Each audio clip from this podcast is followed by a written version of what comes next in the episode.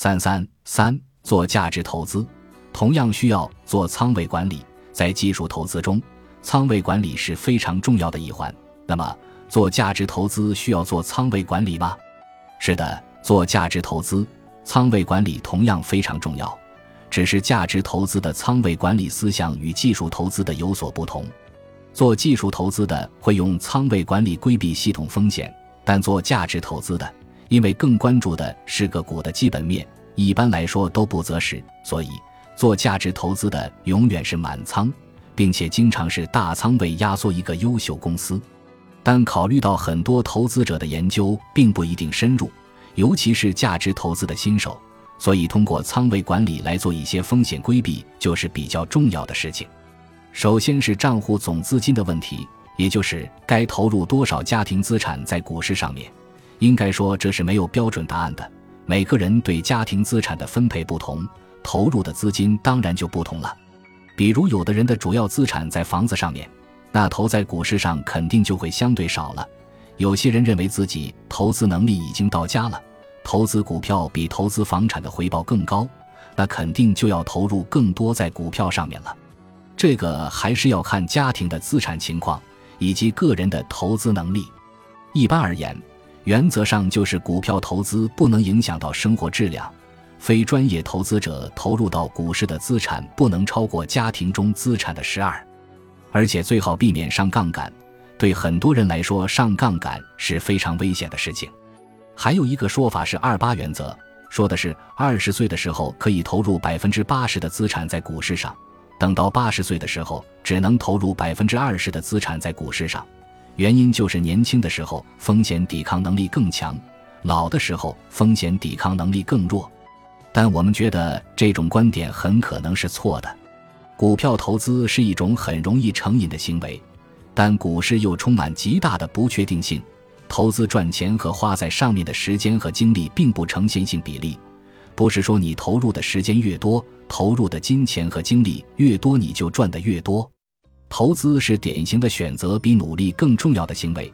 年轻的时候，为了追求快速富裕，很容易走技术投资路线，尤其是运用短线、超短线的方法，而这条路对绝大多数人是不适合的。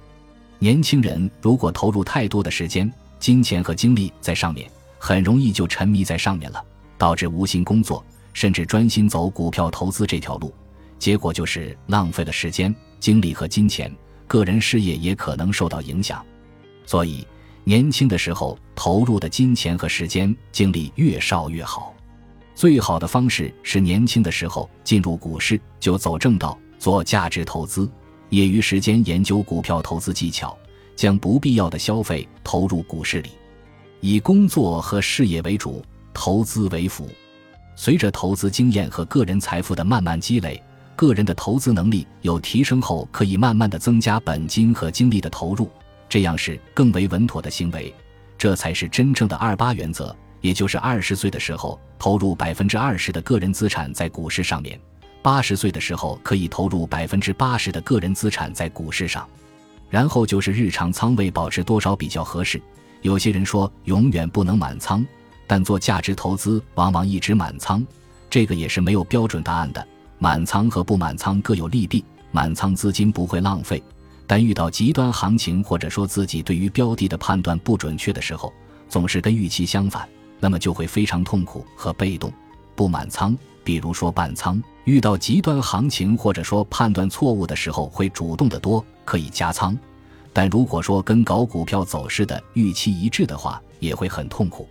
我们自己是一直满仓的，更偏向于通过品种配置来分摊风险，而不是仓位，不考虑系统性风险。优秀的股票是可以穿越牛熊的，但不管怎么样做价值投资的，你的仓位不能少于百分之八十。接下来就是均衡的问题，这个也是没有标准答案的。都说不要把鸡蛋放在同一个篮子里面。这样可以分摊风险，但问题就是把风险分散之后，你的收益也是分散的，所以仓位也不能太分散。基本上，在股市里要赚钱，还需要提高确定性重仓压住。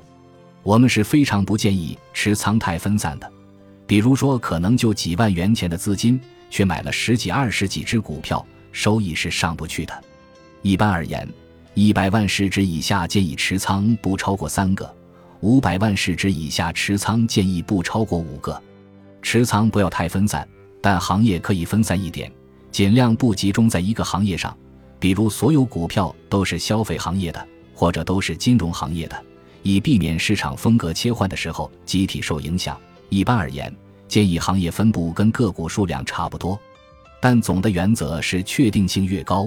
投入的仓位和比例就越高，比如市场极度悲观，估值整体非常便宜的时候，投入输时间不输钱的情况下，就可以投入更多的资产在股市上；标的确定性越强的时候，就可以投入更多的仓位。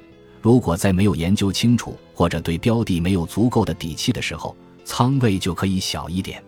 但要注意的是，任何情况下都不建议孤注一掷地压住一只股票，无论它的确定性有多强，因为股市最确定的事情就是市场永远是不确定的。孤注一掷很容易变成纯粹的赌博，最终亏损累累。本集播放完毕，感谢您的收听，喜欢请订阅加关注，主页有更多精彩内容。